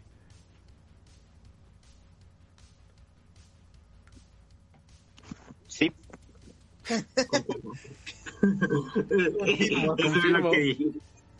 Confié. Fue lo que dije. Con, con, este, con, con mis palabras, pero fue lo que quise decir. Perfecto. Exacto. Sí, señor. Y pues tenemos la conclusión de esta historia, ¿no? Justamente el ser más soñador de nuestra realidad, por decirlo de la manera más simplificada. Mi querido hombre bolsa, ¿te gustaría hablar de esta conclusión? ¿De cómo cierra este bonito capítulo? Uh, a ver, ayúdenme. Porque ¿De qué estamos hablando? De Sandman. o sea, de Sí, cómo sí, sí, cierra pero- el volumen 2 de... Porque para mí cierra con que le va a dar unos golpazos a esta. Ah, bueno, pero Ay. tenemos, por ejemplo, aquí este la conclusión, ¿no? De los personajes, de la ensoñación, de cómo este cumplen su sueño, ¿no? De haber vivido en la Tierra y cómo Sandman pues finalmente logra crear a través de esto nuevas nuevas realidades y bien si termina exactamente en que en que se vienen los trancacitos contra Deseo, pero o sea, cómo se les hizo este viaje, ¿no? Araña de los O sea- cómics, hombre bolsa, el que guste. Satman eh, tenía que de- eh, destruir a la chica porque como dije era una bomba de tiempo ya que podía podía estar en ambos mundos no o bueno por lo menos al principio del cómic podía ver lo que hacía Satman y esa parte está muy padre porque rompe la cuarta pared y te- y a la vez se está rompiendo nuestra cuarta pared es como 16 paredes entonces, eh, él tiene que hacer lo que tiene que hacer y hasta uno de los personajes que estuvo desaparecido mucho tiempo, que fue el... ¿Qué era? El jardín. Este de... Sí, ¿no? ¿Cómo se llamaba? El gordito. Que al final era El gordito igual. de los lentes. El gordito de los lentes. Que, que era el, el, el jardín. No me acuerdo cómo se llama. Gilbert, Ah, ese, ese. ese. Ah, que era Fiddler's, Fiddler's Green, que de hecho aquí incluso viene la anotación, ¿no? De que Fiddler's Green es parte de un cuento de hadas también clásico británico y pues él representa esta, esta zona, ¿no? Este sus montañas y todo eso, ¿no? Y está bastante bonito, ¿no? Porque dice, después de tu muerte, si decides quedarte en la ensoñación, entonces visítame. Camina en mis prados y mis verdes claros, descansa bajo mis árboles. Como que bello.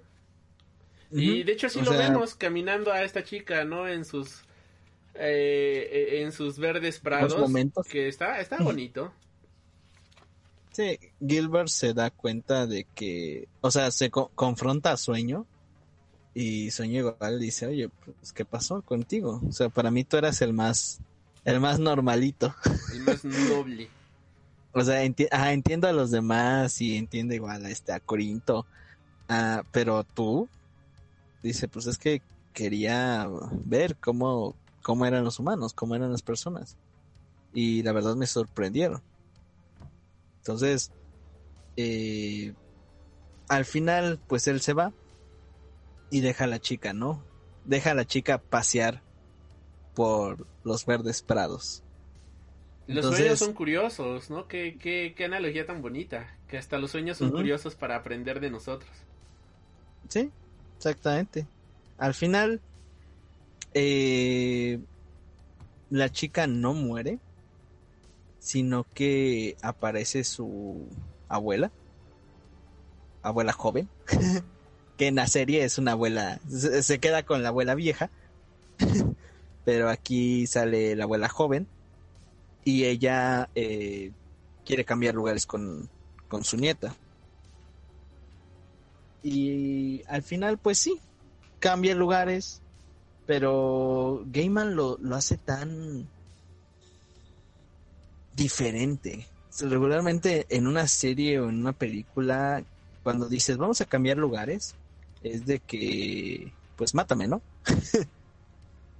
pero mátame así, disparo o una espada o lo que quieras, ¿no?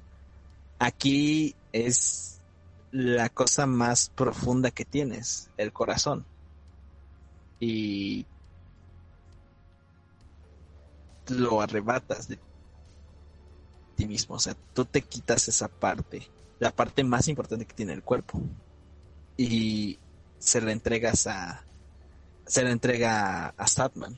Y el corazón metafórico, ¿no? También. El- el ajá, que y el- viene con el todos los sentimientos, emociones. exactamente, es, el, corazón metafórico. Es más, hasta la parte más chocante es cuando sí cambia de lugares y la abuela cae y dice, oye, ¿qué me pasó? Y Sandman, pues es que moriste, o sea, estás muerta. Decir, ay, canijo, o sea, sin tapujos, sin nada. O sea, eso que acabas de sentir es que acabas de morir. Sin salivita ni nada. Entonces, eh, al final, pues, se sacrifica porque igual la lección es esa, ¿no? No... O sea, tú que ya viviste, tú que eres joven, pues, todavía tienes cosas que vivir, todavía tienes cosas que hacer.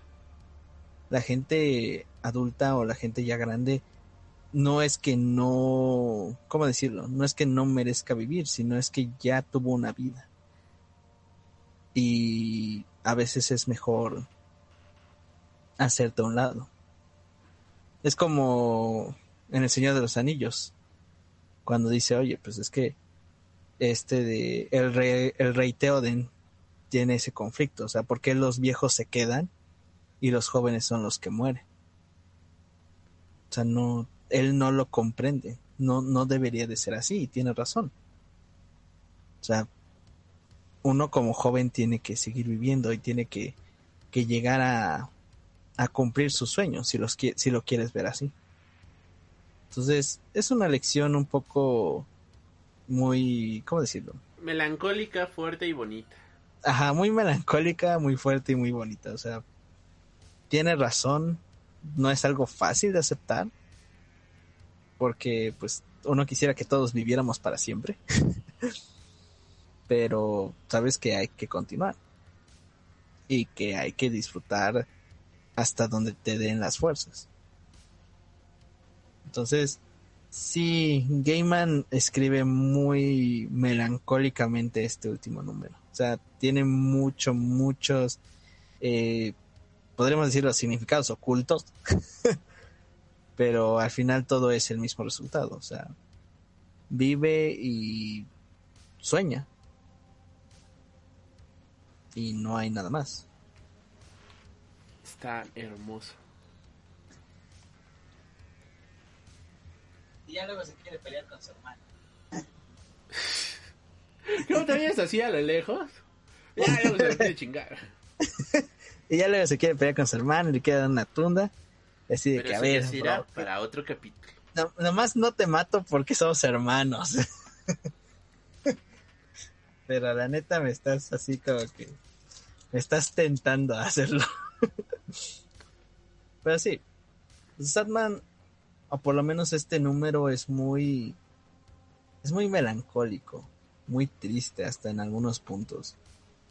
El, el, primer, el primer volumen sentimos lástima, pero había partes chistosas, había partes muy cotorras. Es más, por eso yo lo dije cuando vi la serie de Sadman. No es que esté mal, sino que esos detalles bobos o tontos le falta eso a la serie. O sea, cuando Sadman se pone el, la gabardina de John Constantine, o cuando se va a comer KFC, o cuando este de descubrimos que el infierno está dividido en tres partes, es un ¿qué?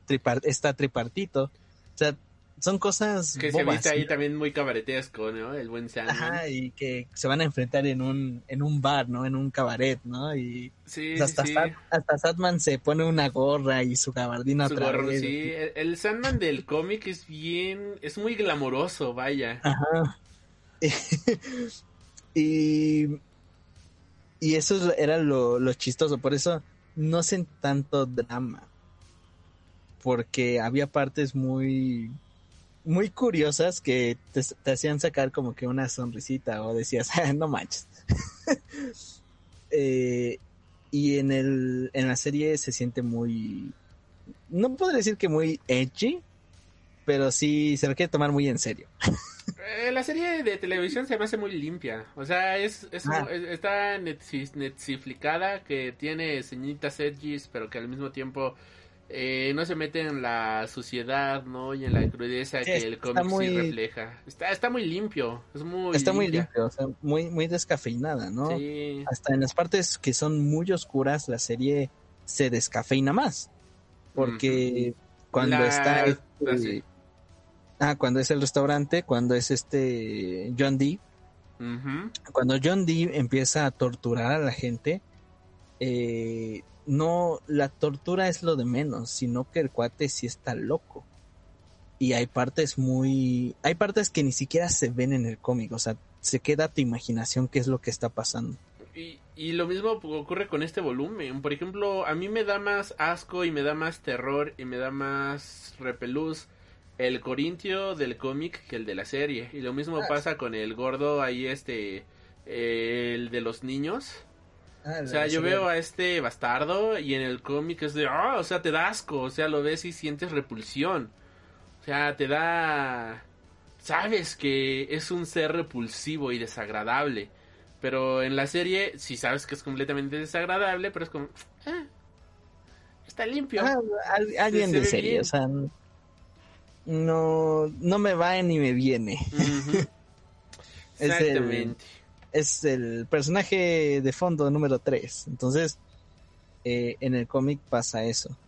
Que tiene tanto encanto y a la vez es tan crudo que, por ejemplo, en el caso de John Dee, eh, cuando se estaban, creo que estaban golpeando o ya estaban a punto de matarse, está muy curioso porque creo que de fondo está la televisión y creo que está Las noticias. las noticias, no, pero hay una parte donde está el, creo que el- el- los Locos Adams. Ok. Y está, eh, y se ve la televisión de fondo y se ve como el globito de texto que está la canción de los Locos Adams. Así, tararararara. Entonces, Eh, son esas cosillas que el volumen 1 por eso también se siente muy rápido o por lo menos se siente muy fácil de digerir porque tiene cierto encanto. El volumen 2 es muy melancólico. Es muy, no voy a decir crudo, pero sí es una historia eh, diferente. O sea, desde el inicio, que es el relato, la historia o el cuento, sí se siente diferente a todo lo que fue el volumen 1. Y conforme avanzas y avanzas y avanzas más, pues todas las historias son muy, muy tristes. o por lo menos buscan esa forma de que te lleguen al, alma o que te lleguen a, mover el tapete. O sea, con me, me pegó mucho más cuando la abuela revela que es la que es la abuela de esta chica que en la serie. Ah, sí, completamente. La, serie es muy de que, ah, pues, ¿qué crees? Soy tu abuela. Ajá, así, así como que, ah, mira. y en el cómic sí te lo... Sí, empiezas a, preguntarte. Empiezas a preguntarte, oye, ¿por qué pasa esto? ¿Quién es esta señora? Y cuando lo, cuenta muy fácil en la serie, lo cuenta muy fácil, así como de que, ah, sí, no, pues fíjate que pasé como, pues, que 80 años dormida, pero pues, tuvo una hija y esa hija tuvo una hija y pues era tu mamá, eres tú, era tu mamá y pues aquí estamos, como es la vida, ¿no? Ajá, vamos a reír. Ajá, y todavía peor la otra literal así le, le, le cree y, no, no, o sea, muy, muy normal todo. Ah, bueno, es que fue de, bueno, tiene dineros. Sí le creo, que tiene dineros. Lo que me da risa es que, o sea, pasa, pasa eso y ya en la siguiente escena ya, en, en la serie está como que, ah, pues, eh, pues vamos a hablar de cómo vamos a recuperar a mi hermano, ¿no? y, y pues y en el cómic sí no, o sea, sí entra en un conflicto. No, no sabe qué hacer. Y conforme avanza trata de buscar una forma de como que sacar eso y por eso empieza a escribir. O sea, sabes que han pasado muchas cosas y vamos a escribirle a mi mamá. O sea, querida mamá, estoy en esta casa y bla, bla, bla, bla, bla, bla, bla, bla. A diferencia en la serie que es muy común, o sea, es como si ah, esto pasa todos los días. es más, hasta, por eso hasta tengo más ese conflicto. No estoy diciendo que los personajes de la serie no sean extravagantes, lo son, pero no se pueden comparar a los del cómic. Sí, no, en el cómic es este glam super ochentero al estilo Twisted Sister, o sea, glamorosos y asquerosos al mismo tiempo. Y acá son bonitos. Y también, pues, como mencionan, de, o sea, por eso también, pues, el cómic y la serie, bueno, un producto eh, es, por serie película es algo muy diferente, son dos artes muy diferentes. Y, se por ejemplo, ambas. Se disfrutan ambas, obvio, pero por ejemplo, algo que sí quiero mencionar es que como bien dice en el final del cómic, está bastante bonito, bastante significativo. Eh, y, o sea, fue, fue, bonito y realmente en el cómic, eh, a pesar de, de, todo, considero yo, no te, o sea, no te estás cansando de leerlo, ¿no? Es, es interesante, lo lees, lo lees, lo lees, lo lees, lo sigues leyendo. En cambio, en la serie, para, por lo menos para mí fue muy tedioso. Eh, o fue tedioso ese final donde llegó eh, llegó Gilbert, luego llega la abuelita, bueno, luego la abuelita está buscando, la bisabuela está buscando en la biblioteca, luego llega, eh, y así, o sea, sí, momentos muy iguales, pero que realmente se sienten diferentes, en tanto en la, o sea, se sienten muy diferentes en la serie y en el cómic. Pero vaya, ambos son pues, dos. O sea, son dos cosas diferentes, lo sabemos, y ambos se disfrutan. Qué padre, yo disfruté la serie. Es más, yo lo estaba esperando mucho. Pero pues sí, no, no podemos negar que, a pesar de que Neil Gaiman la, la produjo y él la apoya y todo eso y, y le gusta la serie, o sea, no vamos a negar que le faltaba una chispita más. O sea, le faltaba esa, Suciedad. no sé, ajá, porque el, mismo cómic hasta es muy extraño de leer, no solo de, no, no en el aspecto de, de escritura, sino en el aspecto de la misma ilustración, que en la serie carece de eso, por lo menos yo no, es una serie muy lineal. O sea, no hay algo que me explote el cerebro. Y en el cómic, o sea, tú empiezas a leer, o sea, el primer capítulo, después de, del cuento, o sea, empiezas a leer normal y cómo se empieza a mover el cómic y tú lo tienes que mover también para seguir leyendo. O sea, el mismo sueño es tan distorsionado que tú también te tienes que distorsionar. O sea, porque los sueños no son lineales, son conflictos, o sea, Pues Cuando ni que se lee el cómic solo, hombre bolsa. ¿o ¿Cómo? No, Ajá, y de hecho, hablando de tienes eso, que el com- la- Ajá. Tienes que cambiar la página ni que se vaya a leer solo qué. No, pero Es que tiene razón porque hasta va cambiando justamente la estructura narrativa del cómic, porque en momentos tienes que voltearlo y tienes que enderezarlo y tienes que, este, de repente, por ejemplo aquí, ¿no? Que ya se volvió vertical y al siguiente página ya se volvió horizontal, pero a media página otra vez es, es vertical. O sea, sí juega mucho con eso, como bien dice aquí el muchacho, ¿no? E incluso cuando está en, el mundo de los sueños, la, las palabras empiezan a estar, ¿no? Eh, en medio de las, de las viñetas y demás. Que, que sí, tienes toda la razón, mi, buen- hombre bolsa. Sí, y yo quisiera que el cómic se leyera solo, pero eh, ese es el problema que de lo que carece la serie, que está muy padre, está muy chida, no lo niego, pero ¿dónde está ese esa pizca, esa pizca de algo más? Ese, no sé, ese tono fantasioso, característico, misticismo, etcétera, etcétera, etcétera. O sea, ¿dónde está? Se la robó Obi-Wan Kenobi. Obvio, por eso que no es la mejor serie. Pero ¿dónde, ¿dónde queda? ¿Dónde están estos sueños? Entonces, es, es lo... Como digo, o sea, no es una mala serie.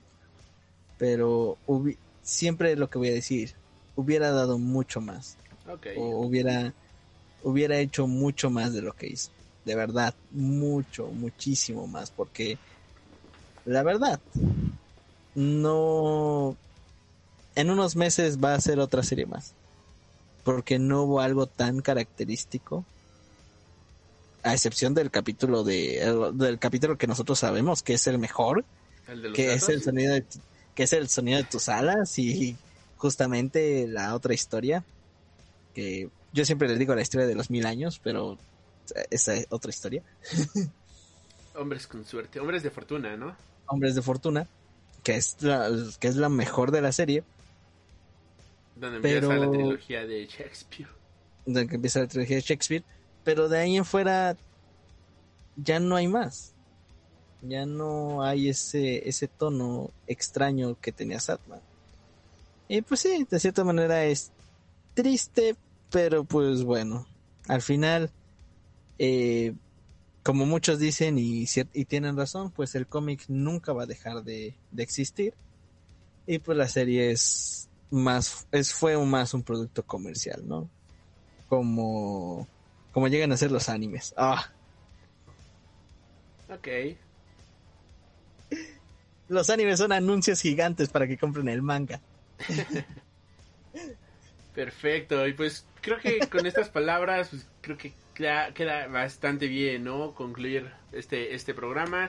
Como bien dices, el cómic siempre va a estar ahí, el cómic siempre va a estar justamente eh, eh, en existencia. O sea, bueno, al menos ahorita en estos momentos. Va a llegar un momento en el cual posiblemente se olvide por completo Sandman y dentro de mil años nadie sepa ni siquiera quién fue Neil Gaiman. No lo sabemos, esperemos que eso no pase. Pero si pasa, al menos en este tiempo, del año 2020-22, sabemos quién es Neil Gaiman y podemos conseguir de manera bastante accesible toda su obra, a tal grado de que ya hay novelizaciones de los cómics, hay este audiolibro también, por si gustan este que se los cuenten ahí eh, pero que no se lee solo bueno pues ya puedes también tener el audiolibro. Ya lo puedes escuchar. ya lo puedes escuchar no justamente.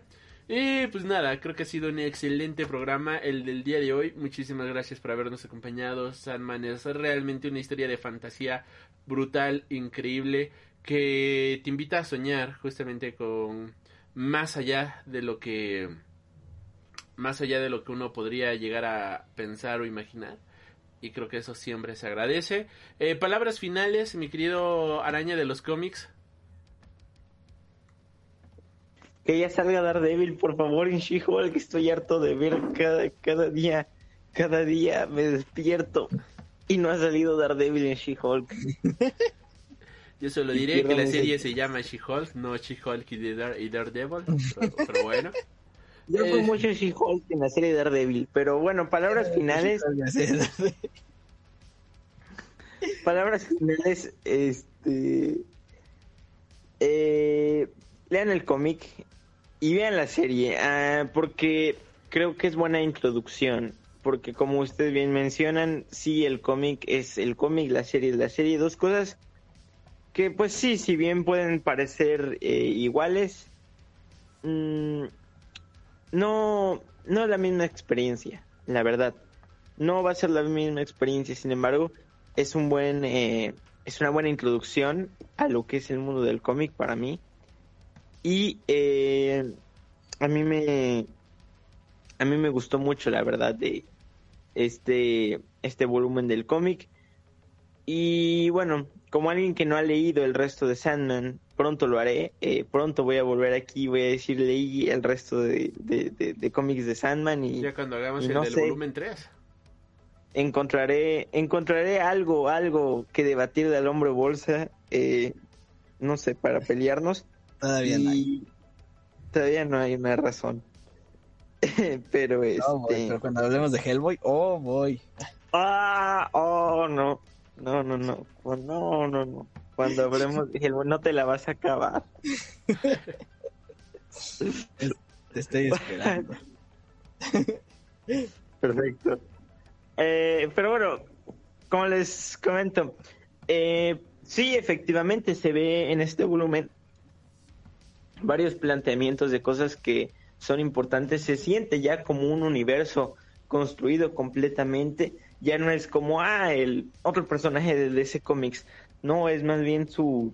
Eso es su historia independiente, sus personajes independientes y el cómo la historia eh, pues va fluyendo de esta de esta manera en la que pues sí efectivamente cambias de protagonista o de repente eh, deja de ser una historia lineal o de repente eh, vemos una historia que nada que ver pero que es este muy muy muy bonita y no y lo más chido es que no pues que no es pérdida de tiempo sabes que es algo que me gusta mucho que o sea, imagínate, tú puedes estar viendo una serie, una o un leyendo un cómic y de repente te salen con un número que nada que ver con la historia, que es una historia completamente aparte, que empieza y concluye en ese mismo número, en ese mismo capítulo. Y obviamente, pues, eh, sería como, no manches, este, estoy siguiendo una historia, ¿por, ¿por qué me cambias? Y en Sandman, la verdad es que es súper disfrutable por la forma tan buena en la que está hecha.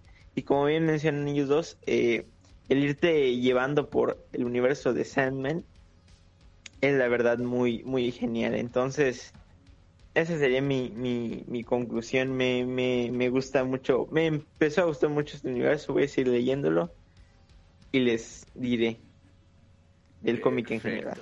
Qué, qué guapo que has entrado, ¿no? Al mundo de la ensoñación. La verdad, e- es un mundo fantástico, es un mundo fenomenal. Y estamos en buenas manos gracias al buen Neil Gaiman. Yo creo que ya hasta el próximo año, ¿no? Volumen 3. Podcast del volumen 3. Pues si no sé si en diciembre ya lo hayan leído. Pero si todavía no lo leen para diciembre, pues ya el próximo año ya se vendría volumen 3 de Sandman. Y pues nada, agradecerle a todos los que nos acompañaron aquí el día de hoy, al buen Darkses, al buen Egakuishi, a este, al buen Rubén Garbaz, al buen Solo Sangrons, al buen, y asombroso hombre bolsa que también estuvo por aquí en el chat, que nos dejó un comentario, gracias. Obvio. Y pues nada, no me queda más que agradecerles por haber estado aquí el día de hoy. Este, no le hagan caso aquí al hombre bolsa de que el anime es solamente un comercial para comprar el manga.